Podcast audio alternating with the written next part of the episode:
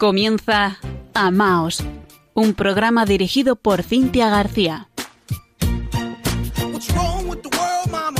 Queridos oyentes de Radio María, muy buenas noches. Hoy es lunes 7 de febrero de 2022. Les saluda Cintia García desde Murcia junto a nuestro compañero Fran Juárez, responsable de la edición técnica del programa. Ya saben que si desean escribirnos lo pueden hacer. Nuestra dirección de correo electrónico es amaos@radiomaria.es y nos pueden seguir en las redes sociales donde también estamos presentes en Facebook con arroba amaos.radiomaria y en Twitter con arroba amaosrm. Además, pueden escuchar todos nuestros programas anteriores en la página web de Radio María España, radiomaria.es, en el apartado Programas y Podcast. Y ahora sí, comienza Amaos.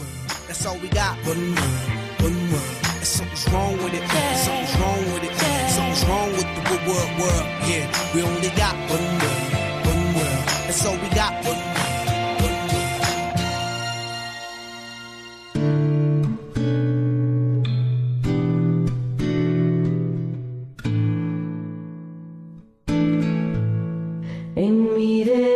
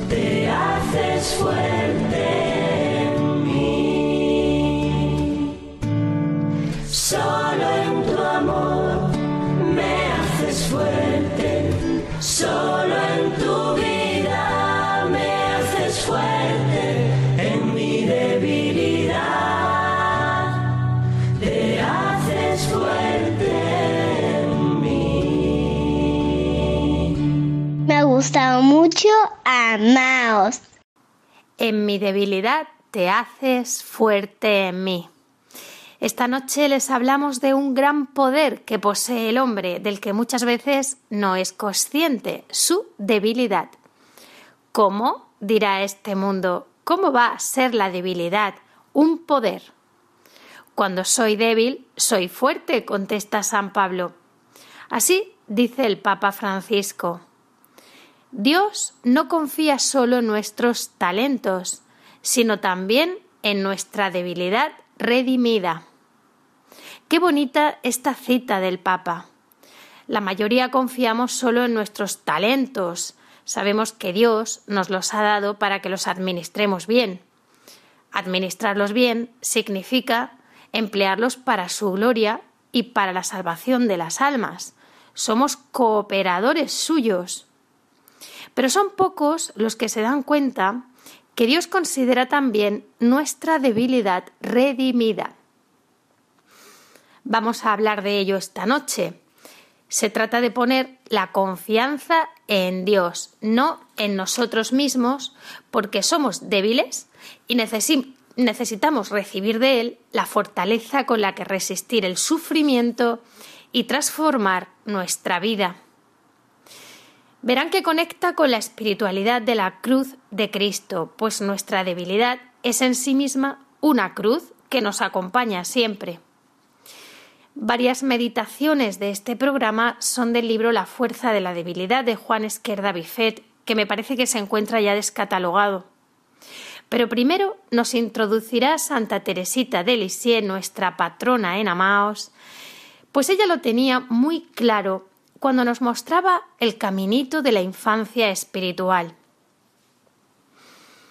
En la Nochebuena de 1886, días antes de cumplir los catorce años, recibe una gracia que va a transformarla interiormente. Ella escribe en esa noche luminosa que esclarece las delicias de la Santísima Trinidad, Jesús el dulce niñito recién nacido, cambió la noche de mi alma en torrentes de luz. En esta noche en la que Él se hizo débil y doliente por mi amor, me hizo a mí fuerte y valerosa, me revistió de sus armas, y desde aquella noche bendita ya no conocí la derrota en ningún combate. Al contrario, fui de victoria en victoria y comencé, por así decirlo, una carrera de gigante. Teresa ya no era la misma. Jesús había cambiado su corazón, nos dice. Aquella noche de luz comenzó el tercer periodo de mi vida. Escribe, el más hermoso de todos, el más lleno de gracias del cielo. La obra que yo no había podido realizar en diez años, Jesús la consumó en un instante, conformándose con mi buena voluntad que nunca me había faltado. Sentí en una palabra que entraba en mi corazón la caridad. Sentí la necesidad de olvidarme de mí misma para dar gusto a los demás. Y desde entonces fui feliz. Mi alma está afianzada en el único a quien quería amar. Veo feliz que amándolo a él el corazón se ensancha y que puede dar un cariño incomparablemente mayor a los que ama que si se encerrase en un amor egoísta e infructuoso. El amor todo lo puede. Las cosas más imposibles no le parecen difíciles. Jesús no mira tanto la grandeza de las obras, ni siquiera su dificultad, cuanto el amor con que se hacen. No soy más que una niña, impotente y débil. Sin embargo, es precisamente mi debilidad lo que me da la audacia. A veces, cuando leo ciertos tratados espirituales en los que la perfección se presenta rodeada de mil estorbos y mil trabas, y circundada de una multitud de ilusiones, mi pobre espíritu se fatiga muy pronto. Cierro el docto libro que me quiebra la cabeza y me diseca el corazón, y tomo en mis manos la sagrada escritura. Entonces todo me parece luminoso. Una sola palabra abre a mi alma horizontes infinitos. La perfección me parece fácil. Veo que basta con reconocer la propia nada y abandonarse como un niño en los brazos de Dios. Si todas las almas débiles e imperfectas sintieran lo que siente la más pequeña de todas las almas, el alma de su Teresita, ni una sola perdería la esperanza de llegar a la cima de la montaña del amor. Pues Jesús no pide grandes hazañas, sino únicamente abandono y gratitud. La sola cosa que nadie envidia es el último lugar. Este último lugar es, pues, lo único que no es vanidad y aflicción de espíritu. Sin embargo, el hombre no es dueño de su camino, y a veces comprobamos con sorpresa que estamos deseando lo que brilla. Entonces, coloquémonos humildemente entre los imperfectos, Considerémonos almas pequeñas a las que Dios tiene que sostener a cada instante. Cuando Él nos ve profundamente convencidas de nuestra nada, nos tiende la mano. Pero si seguimos tratando de hacer algo grande, aunque sea su pretexto de celo. Jesús nos deja solas. Oh, qué fácil es complacer a Jesús, cautivarle el corazón. No hay que hacer nada más que amarle, sin mirarse una misma, sin examinar demasiado los propios defectos. Los directores hacen progresar en la perfección, imponiendo un gran número de actos de virtud, y llevan razón, pero mi director, que es Jesús, no me enseña a contar mis actos, me enseña a hacerlo todo por amor, a no negarle nada, a estar contenta cuando Él me ofrece una ocasión de probarle que le amo. Pero esto se hace en la paz, en el abandono. ¿Es Jesús quien lo hace todo? Yo no hago nada. Aquí estoy, mi Señor, mi fortaleza. Aquí estoy, necesito tu presencia, mi Señor. No me dejes sin tus fuerzas Tuyo soy, mi Señor, mi fortaleza. Aquí estoy, mi Señor, mi fortaleza. Aquí estoy. Necesito tu presencia mi Señor, no me dejes sin tus fuerzas. Tuyo soy, mi Señor, mi fortaleza. Sáname, mi Señor, mi fortaleza. Sáname. Necesito tu presencia, mi Señor.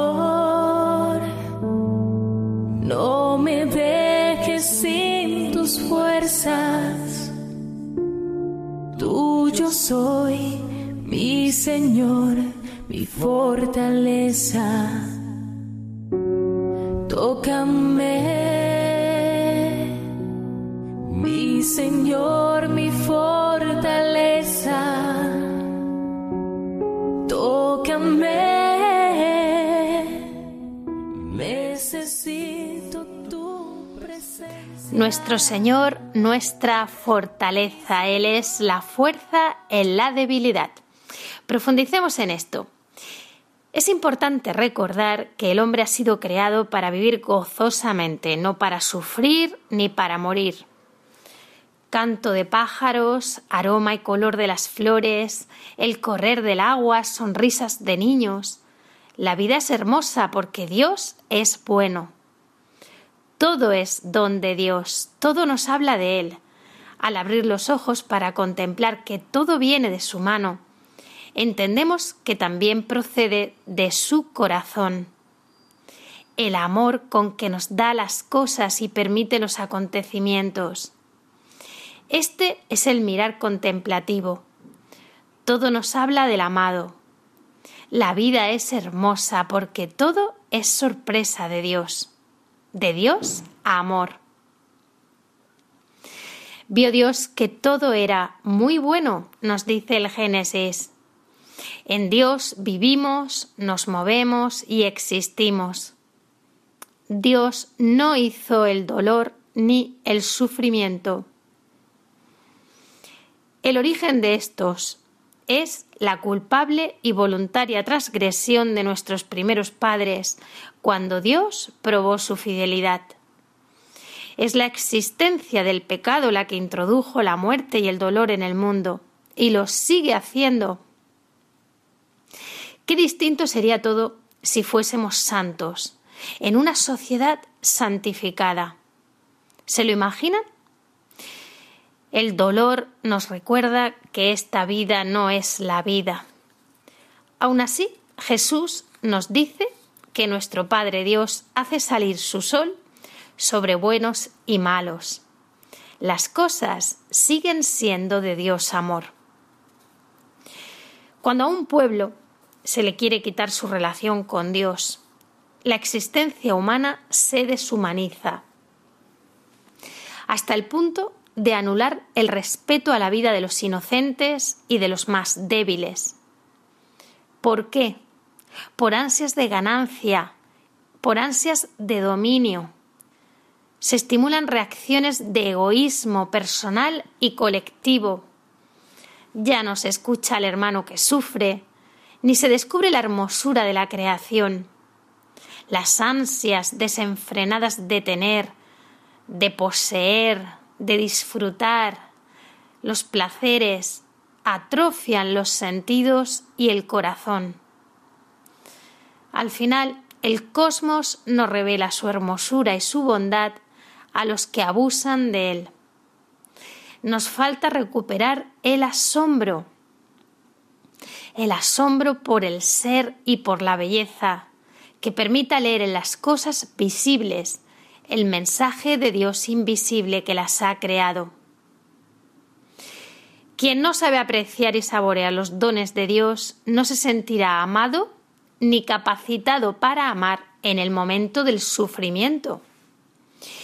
En cada epidemia y en toda degradación cultural se encuentran personas que dan la vida por los hermanos. En todo atropello y en cada guerra hay hermanos que lo arriesgan todo por los que sufren.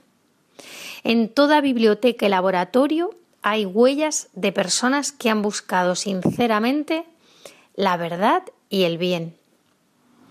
Cada ser humano es una historia de amor. Cuánto nos hace sufrir el error y el mal. Muchas veces se imponen por nuestra debilidad y malicia.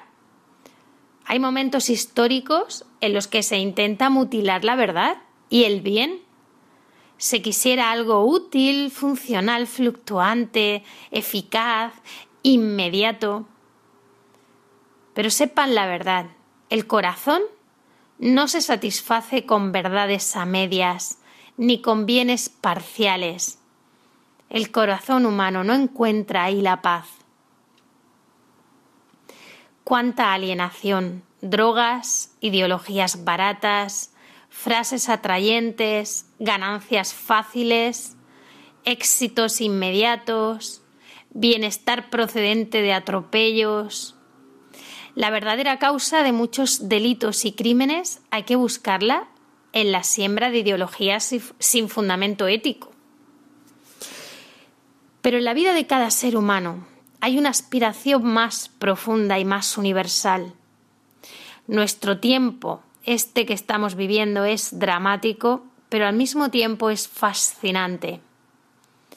Mientras por un lado los hombres dan la impresión de ir detrás de la prosperidad material, por otro lado manifiestan una búsqueda angustiosa de sentido, la necesidad de interioridad, el deseo de aprender nuevas formas y modos de concentración y de oración. Es decir, lo curioso es que se busca la dimensión espiritual de la vida como antídoto a la deshumanización. Hermanos, hay que gritar a tiempo y a destiempo con nuestra vida y con nuestras palabras que solo Cristo es el camino, la verdad y la vida con mayúsculas y que solo en Él se puede descifrar el misterio del hombre. Añado que hay algo muy importante que no se nos puede olvidar. Si Dios no pasa de la cabeza al corazón, el hombre se sentirá desorientado y no logrará superar la debilidad, el error y el mal. Hay verdades reveladas que la Iglesia ha definido para siempre con su divina e inefable autoridad. Estas verdades son inmutables como inmutable es la verdad misma de Dios. Muchas de ellas forman parte de verdaderos y propios misterios que no son ni podrán ser jamás comprendidos por la inteligencia humana. El hombre las debe acoger con humildad a través de un acto de fe pura y de firme confianza en Dios, que las ha revelado y las propone a los hombres de todos los tiempos a través del magisterio de la Iglesia. Pero ahora se ha difundido la tendencia tan peligrosa de querer penetrarlo y comprenderlo todo, incluso el misterio, llegándose a aceptar de la verdad tan solo aquella parte que es comprendida por la inteligencia humana da un poco de risa, se quiere desvelar el misterio mismo de Dios. Se rechaza aquella verdad que no se comprende en nuestras cabecitas por nuestra razón. Se tiende a replantear en forma racionalista toda la verdad revelada, con la ilusión de hacerla aceptable a todos. De este modo se corrompe la verdad con el error se sigue hablando y discutiendo, pero ya no se cree, y las tinieblas del error se difunden.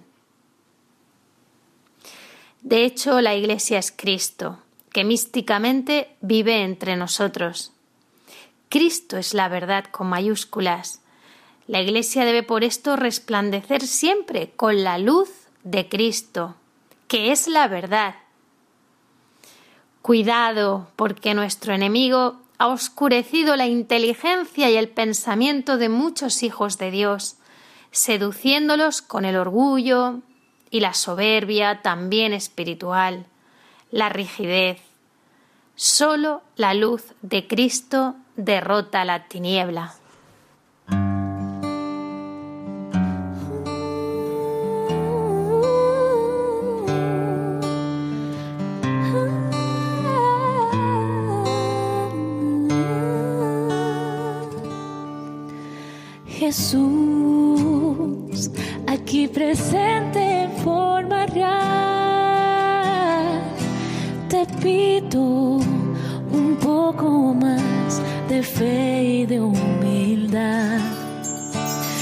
Quisiera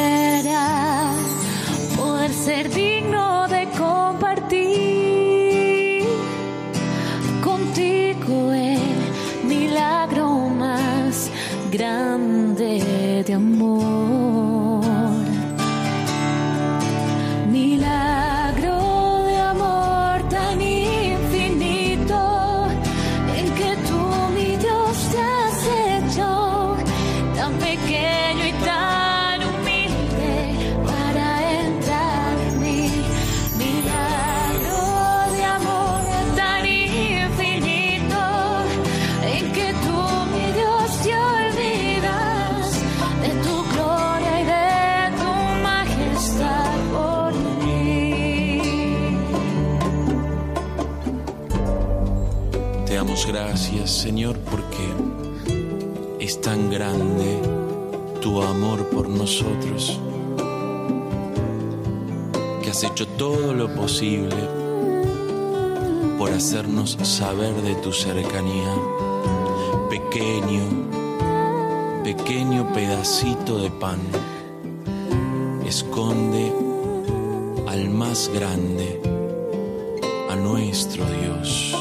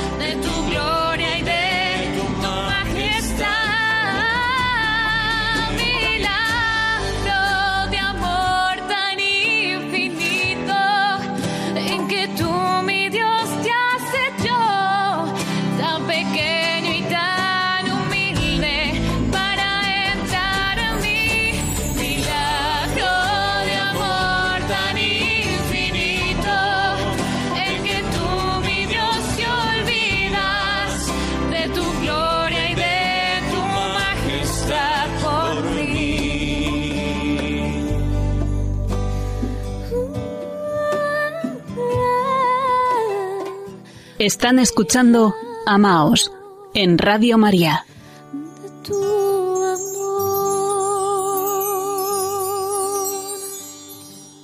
Seguimos en Amaos meditando sobre cómo Dios se sirve de nuestra debilidad, nos concede su gracia y así ésta se transforma en una debilidad redimida, lo que significa que Él salva, Él rescata nuestra debilidad y manifiesta a través de ella su fuerza. Con los que ya son fuertes, pues no puede hacer este milagro de su amor. La Biblia entera habla de fuerza y sueña con ella, al mismo tiempo que anuncia la caída final de los violentos y la promoción de los pequeños.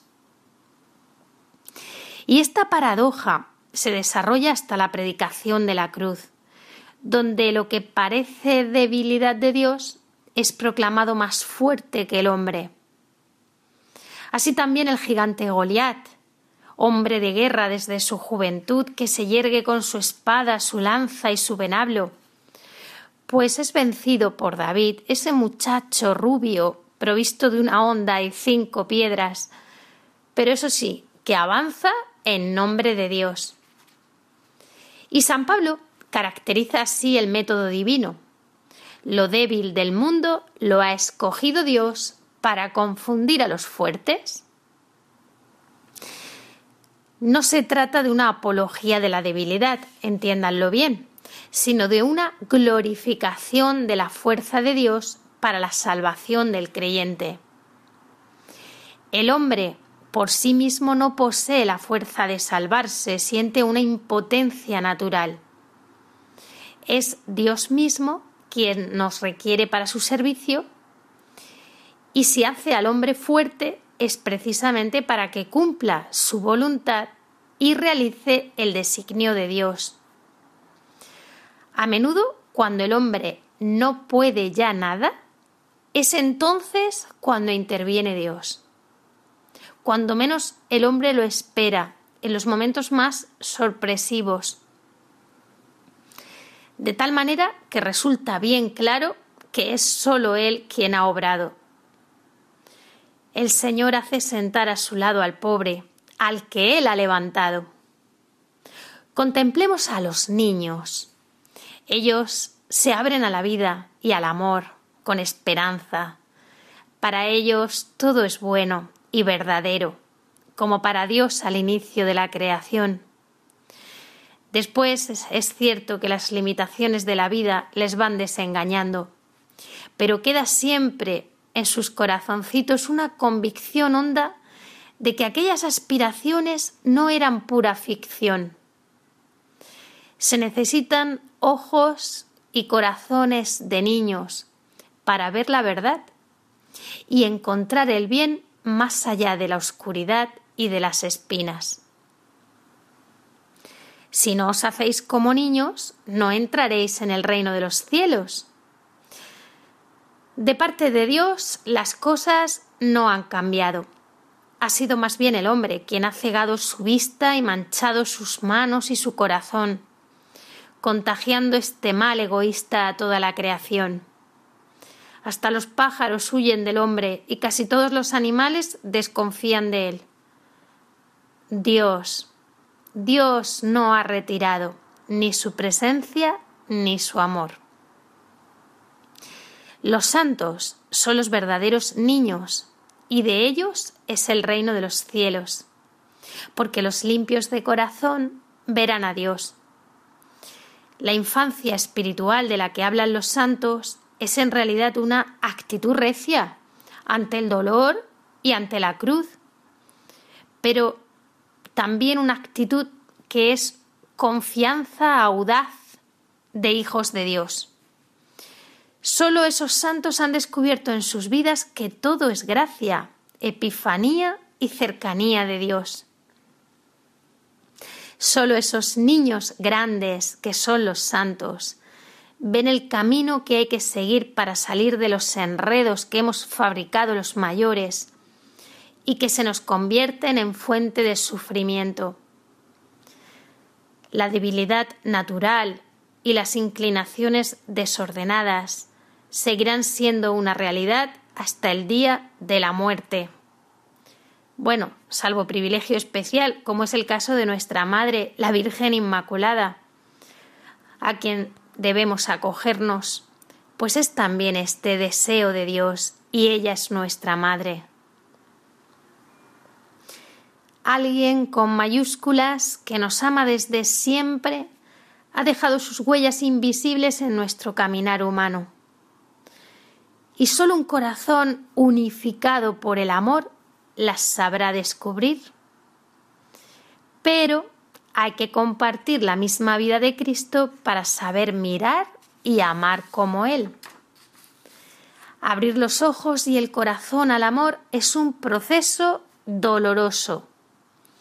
Colaboramos con la acción curativa de Dios sobre nuestra debilidad. Esto es lo que llamamos conversión un proceso en el que nos adherimos plenamente a Cristo y a su Evangelio mediante la fe, que es confiar. Pero es un camino de renuncia para llegar al gozo de sentirnos amados y capacitados nosotros mismos para amar. No hay ningún gozo humano superior a la felicidad de vivir, sufrir y morir amando a Dios y a todos los hermanos sin distinción. Sin embargo, el paso de lo contingente a lo trascendente es doloroso. Los deseos humanos no son tanto la fuente del dolor, sino los bienes pasajeros que quieren acaparar nuestros deseos. El corazón está desorientado cuando se centra en esos bienes y olvida a quien los ha creado por amor. Para abrirnos a la verdadera felicidad tenemos que negarnos todo lo, desordenado. Y esta nueva orientación, por parte nuestra y por parte de la providencia divina, es dolorosa en un principio. Pero, como dice San Juan de la Cruz, niega tus deseos y encontrarás lo que desea tu corazón. O como dice Santo Tomás de Aquino, es ordenar la vida según el amor para poder construir la historia amando. La vida es hermosa porque siempre se puede hacer lo mejor, amar.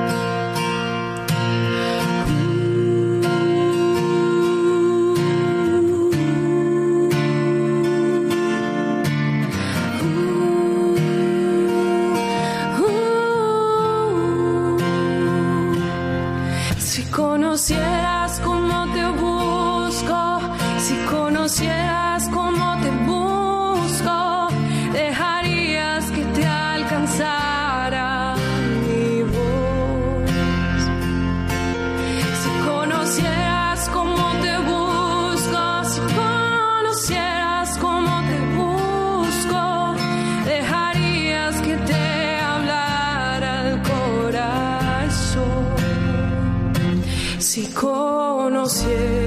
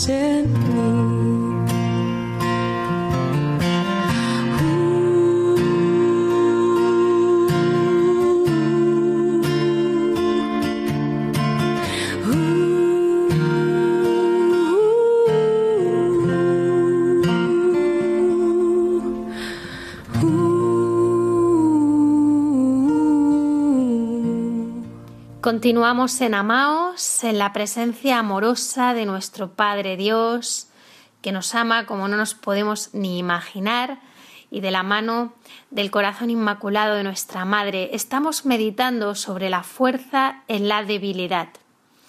Si pensamos en las personas santas, ellas querían sencillamente afrontar la realidad de cada día con amor. La vida es muchas veces oscuridad hay momentos ilógicos en los que la vida parece absurda y sin sentido. Los santos, precisamente por compartir su existencia con Cristo, supieron ver en esta realidad oscura y dolorosa una historia de amor. Claro, la cruz es la clave de la interpretación. Siempre podemos hacer de nuestra vida una donación. Solo Dios nos puede sostener en nuestras tribulaciones. Y en esos momentos de dolor se descubre una especial cercanía de Dios amor. Es siempre la cruz del amor que se nos convierte en unión con la sabiduría eterna. El deseo de estar con Cristo y de vivir en su presencia nos ayuda a superar las dificultades. Tener a Jesús en la Eucaristía endulza todas las penas de esta vida. Pero la lógica del Evangelio pasa por la cruz. La fecundidad espiritual habla del grano de trigo, que muere, los dolores de parto. Para los espíritus grandes, la contrariedad es aliciente que intensifica la vida sobrenatural, porque el amor es siempre donación. Ese amor amasado con el dolor, es el amor salvador. La cruz es el pulso del amor y para saber sufrir, saber amar. La cruz fecunda cuando toca. Todas las virtudes enraizan en la caridad y la caridad es una donación sacrificial. Las obras de Dios están marcadas con la cruz como garantía de compartir su misma donación. La cruz nos eleva hacia la verdad y la caridad porque nos separa de la tierra. Y Jesús nos hace renacer al amor, porque Él era, es y será el amor, humano, divino y eterno. Y Jesús pertenece a la cruz. La cruz es, pues, el poder de Dios.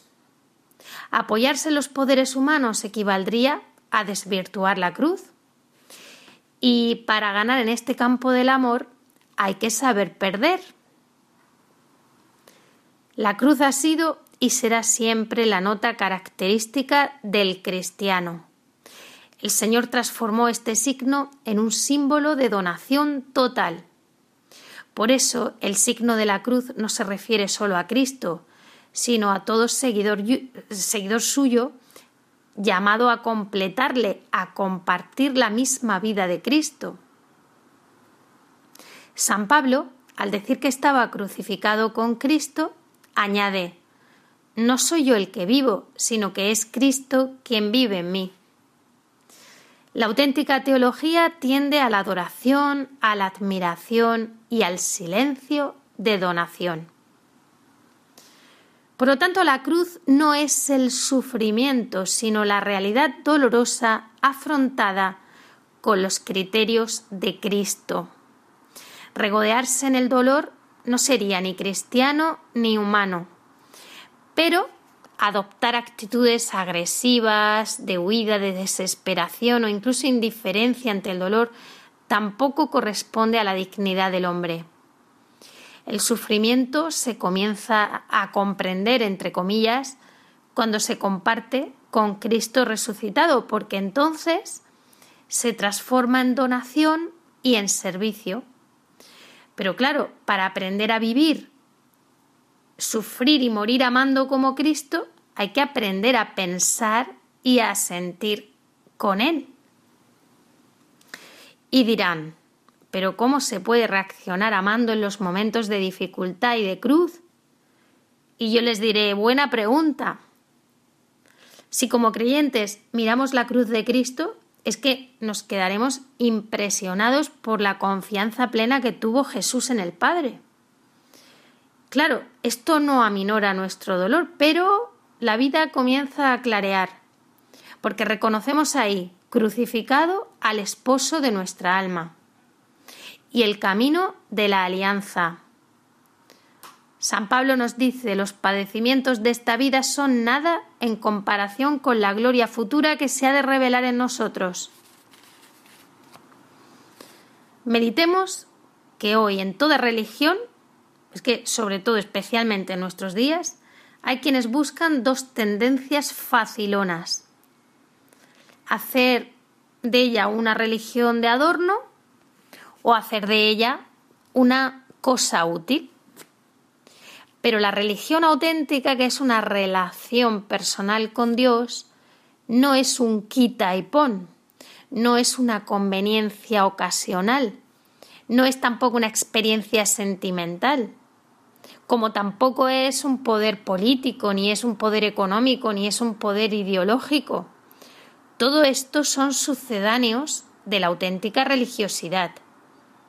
Y a este fenómeno solo se le puede hacer frente y responder con un cristianismo que transparente a Cristo crucificado. No hay mucha diferencia entre una religión de adorno o de utilitarismo y también esta actitud que hay secularizante que busca solo la eficacia inmediata, el poseer, el dominar, el disfrutar, pues las dos tendencias son caducas. Solo va a quedar para el futuro lo que nazca del amor. Acomodarse a esas otras tendencias sería construir un cristianismo sin cruz y por tanto sin el mandato del amor y sin las bienaventuranzas. Recordemos lo que nos dice San Pablo, si ahora padecemos con Él, seremos también glorificados con Él. Hay que decidirse a seguir esponsalmente a Cristo. No se trata de contabilizar el sufrimiento ni de hacer de él una tragedia. Más bien no hay que prestarle demasiada atención, porque además si nos, si nos falta amor es peor. Pero sí conviene olvidarse de uno mismo. La cruz se vive, si se puede, con la sonrisa en los labios, sirviendo a todos, fijándose en las necesidades y pequeñas circunstancias de los demás. Si después llega el momento del desprecio, de la humillación y del dolor, pues es Cristo quien nos lo hará experimentar. Me refiero al gozo de su presencia, porque el gozo de su presencia, este gozo, es un don suyo que solamente Él nos puede comunicar. El sufrimiento personal es una soledad absurda cuando no se vive en unión con el amado. Por eso, cuando experimentamos nuestra propia debilidad en el sufrimiento, hemos de trascender esas limitaciones para descubrir a Cristo presente, sufrir con Cristo y reparar los pecados con Cristo, para extender su reino en todos los corazones. Esto es lo propio de quien desea de verdad ser santo y apóstol. Claro, tener los sentimientos de Cristo incluye vivir los amores de su corazón. El deseo de compartir la cruz de Cristo nace del deseo de compartir sus amores y comporta orientar hacia Él toda la vida interior. Convicciones, motivaciones, decisiones. Es un proceso permanente de purificación y de iluminación. Pero nos va unificando el corazón con Cristo crucificado.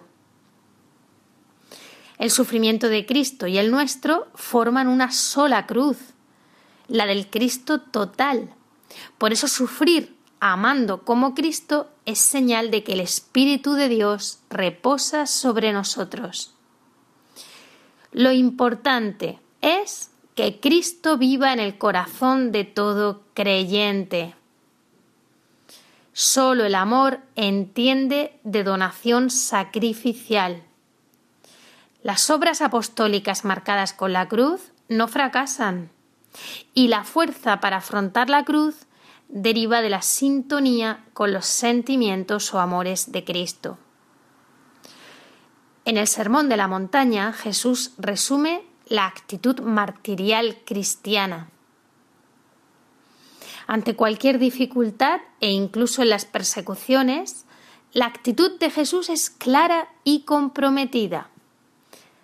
Amar, hacer el bien, bendecir, orar.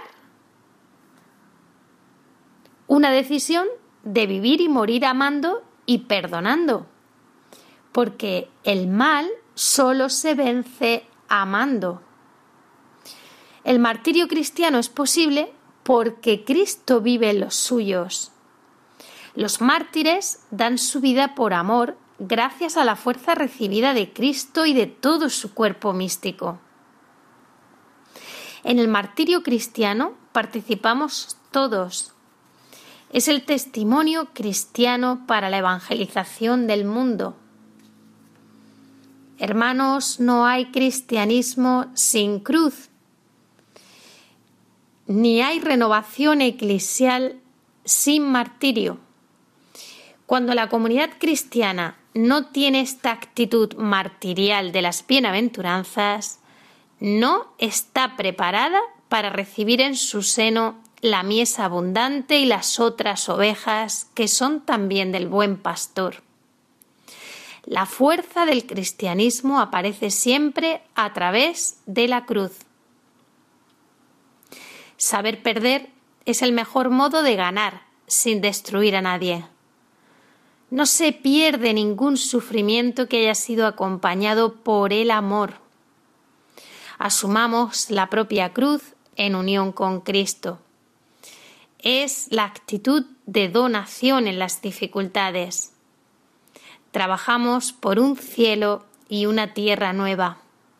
La historia, la paz, el progreso, se construyen amando. Lo más difícil del misterio de la cruz es tener fe en su poder de victoria sobre el mal, sobre el pecado y sobre la muerte, cuando precisamente aparece la vida como todo lo contrario. La cruz es escuela de donación, escuela de santos, de contemplativos, de misioneros, el dolor que proviene de un error, de una injusticia o de un pecado, ese dolor es un indicador claro de que en algún sitio, ya sea en nosotros o en los demás, ha faltado la donación. El amor, por el contrario, sana y origina amor. Recuerden que la alegría cristiana es la de María en el Magnificat, no se reduce al sentimiento de la debilidad de la criatura, sino que toma conciencia de una fuerza que procede enteramente de Dios. Transformar el sufrimiento en donación, sufrir amando. Es entonces cuando la fuerza se pone de manifiesto en la debilidad.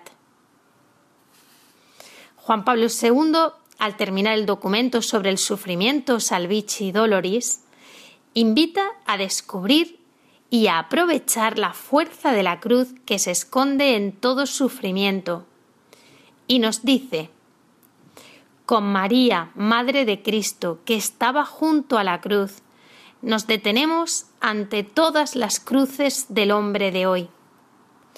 Invoquemos a todos los santos, que a lo largo de los siglos fueron especialmente partícipes de los sufrimientos de Cristo. Pidámosles que nos sostengan. Y os pedimos a todos los que sufrís que nos ayudéis. Precisamente a vosotros, que sois débiles, pedimos que seáis una fuente de fuerza para la Iglesia y para la humanidad. En la terrible batalla entre las fuerzas del bien y del mal que nos presenta el mundo contemporáneo, venza vuestro sufrimiento en unión con la cruz de Cristo. En la cruz, tú te entregaste por mí. Cruz, abriste tu corazón, oh Jesús. Y ahora vivo, gracias a ti.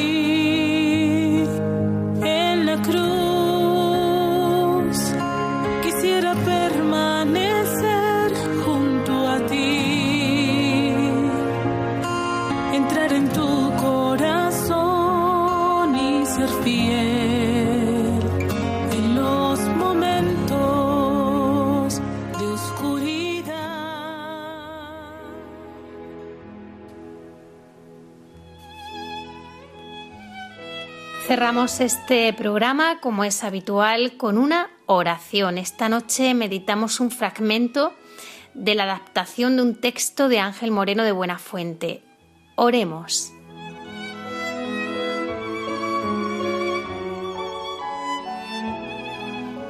Dice Dios, te amo como eres. Tengo para ti una misión. Tú eres para mí un proyecto de amor pero déjame tu debilidad. Quiero actuar a través de ella. Te quiero hacer más humano. A través de ti quiero tocar el corazón de muchos necesitados de ayuda, afecto y compasión. Entrégame tus debilidades. Con ellas mostraré que vivir en mi presencia no es para perfectos, ni es para supermujeres o superhombres. Quizás pienses que todo sería mejor sin tus debilidades, fallos y defectos. Te aseguro que ese pensar no es en modo divino. Te amo como eres. Entonces, ¿me dejas tu debilidad? ¿Te das cuenta de que donde está tu herida está tu don? ¿Que en tu pobreza está tu riqueza? Que en la tentación te encontrarás con la fuerza de mi espíritu, que tu debilidad te hace sensible a mi fuerza, que a través de tu necesidad abro tus entrañas. Arriesgate a confiar en mí y aprenderás que tengo poder para sacar bien de tu obstinada debilidad, para curar tus heridas. Amén.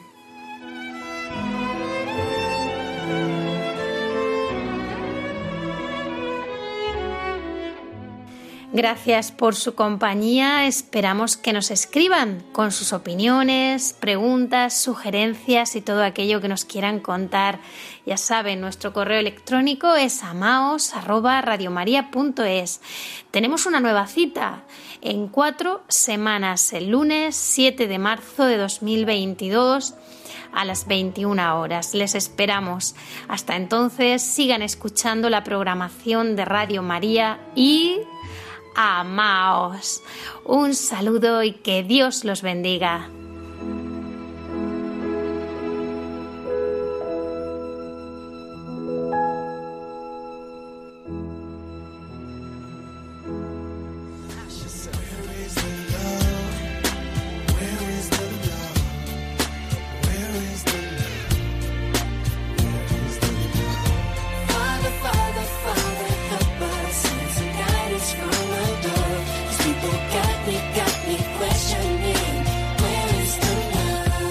Escuchado Amaos, un programa dirigido por Cintia García.